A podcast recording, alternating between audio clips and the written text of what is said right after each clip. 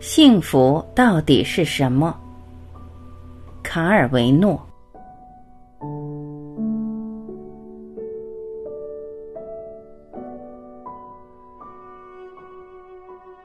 幸福到底是什么？它离你我有多远？可能不是所有人，但绝对是大多数人都被幸福包围着。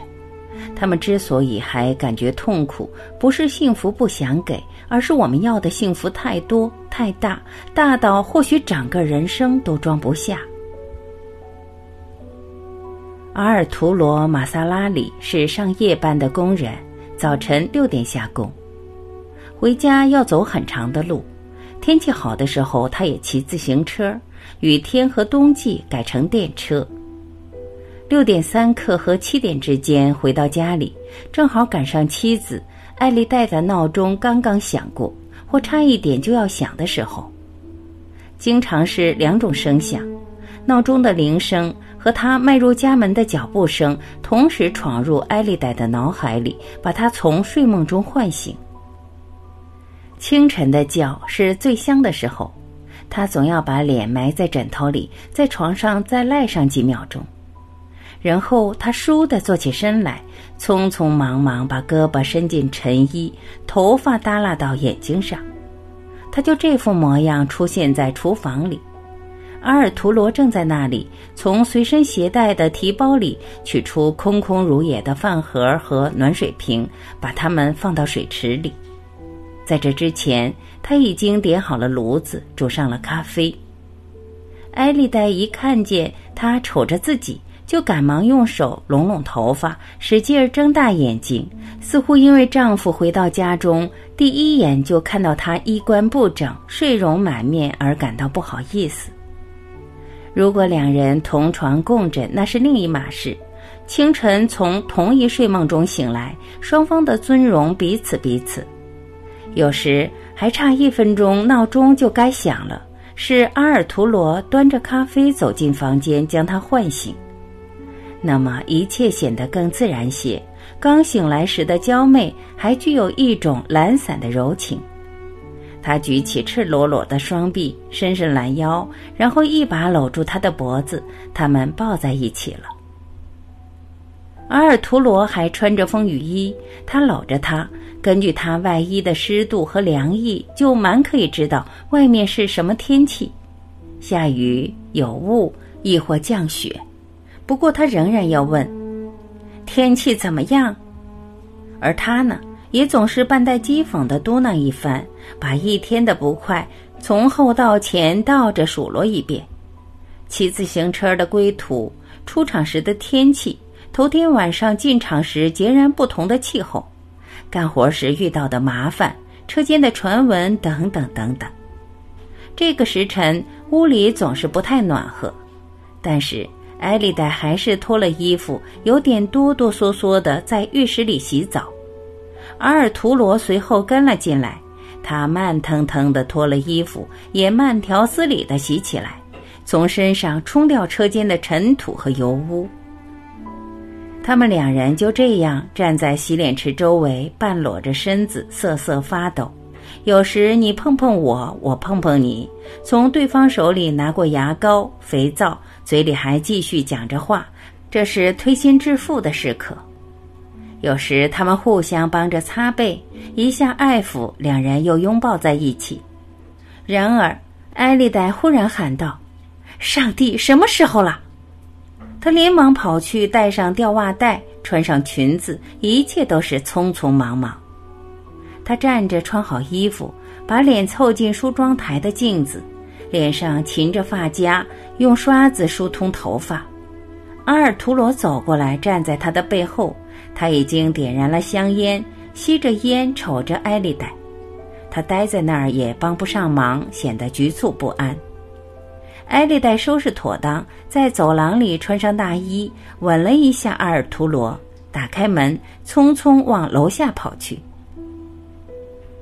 家里就剩下阿尔图罗一个人了。他听见艾丽黛的脚后跟踏着台阶的声音。当这种声音消失后，他的思想又随着他疾步走在庭院里，来到大门口，行进在人行道上。然后一直随他走到电车站，连电车叮叮的响声也似乎也听得见。车停下来，每个乘客上车时脚蹬踏板的声音，他也听得见。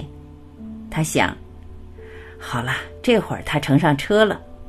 他仿佛瞧见妻子挤在十一路电车上，男男女女劳动者中间。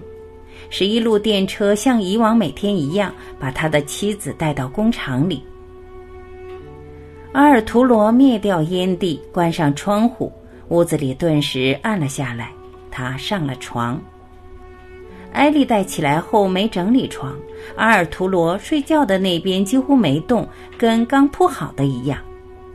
他老老实实的躺在自己那边，但是过了一会儿，他把一条腿伸到埃利黛睡的那边，那里还有妻子的余温。接着他又把另一条腿也伸了过去，就这样，他一点一点把身子都移到埃利黛睡的那边去了。那里有着妻子的体温，并且还保留着他的身体的形状。他把头枕在妻子的枕头上，脸紧紧贴住枕头，嗅着妻子的体香，睡着了。艾丽黛晚上回家时，阿尔图罗已经在房间里转了半天了。他点上了炉子，把东西放在炉子上烧。在晚饭前几个小时里，他也做些事情，譬如铺床、扫地，把该洗的衣服浸在水里。然而，埃利黛总觉得他干得很糟糕。说实在的，他根本没心思去做这些事情。他所做的一切只不过是一种形式，只是为了等他。他待在家里，手上在做这些事，可精神上早就去迎候他了。外面华灯初上，艾丽黛挤在熙来攘往的妇女群中，从这个商店跑到那个商店，忙着采购物品。阿尔图罗终于听到楼梯上的脚步声，沉重的脚步声跟早晨的那种声音全然不同。艾丽黛干了一天的活，又拎着买回来的东西，她累了。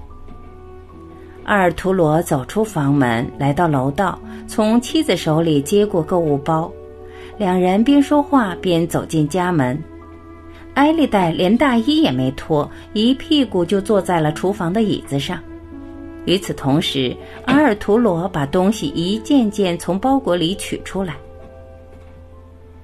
赶紧干活吧，说着，艾丽黛站起身，脱下大衣，换上家常便服。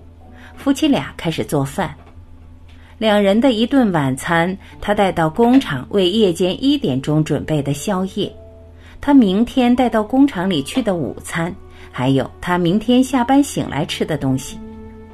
他忙着干活，有时在绳椅上坐下来指使他干活。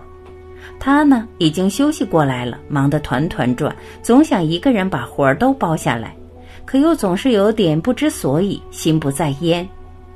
在这个节骨眼上，他们俩人几乎闹起冲突，说出一些不中听的话来。因为他想叫他更用点心思干活，更专心致志一些，或者希望他对自己更亲热些，离他更近些，给予他更多的安慰。而他呢，在他刚回来时表现出那股热乎劲儿以后，脑子已经不在家了，一味的惦着快点干，好走人。桌子摆好了，吃的东西也已经放在伸手可及的地方，免得吃半截还要站起来去拿。这时节，两人都有点怅然若失，感到在一起的时间太少了，谁也提不起勺子把它放在嘴里去，只是想手拉手待一会儿。咖啡还没喝完，阿尔图罗已经跑去检查自行车是否一切正常。他们拥抱在一起，互相依偎着。只有这时，阿尔图罗才感到妻子的身体是那么娇柔温暖。然后他扛起自行车，小心翼翼地走下楼去。艾丽黛洗刷盘子，把家从头到尾巡视了一遍，看着丈夫干的活，禁不住直摇头。她眼下正穿行在路灯稀少的黑暗的街道上。或许这时他已经过了加油站。艾丽黛上床，熄了灯。她躺在自己睡的一边，又慢慢把脚挪到阿尔图罗那边，寻找丈夫的温暖。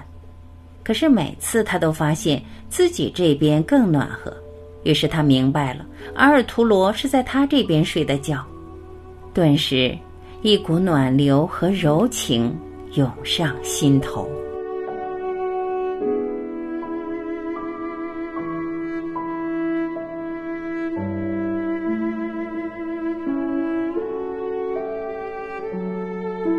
感谢聆听，我是晚琪，我们明天再会。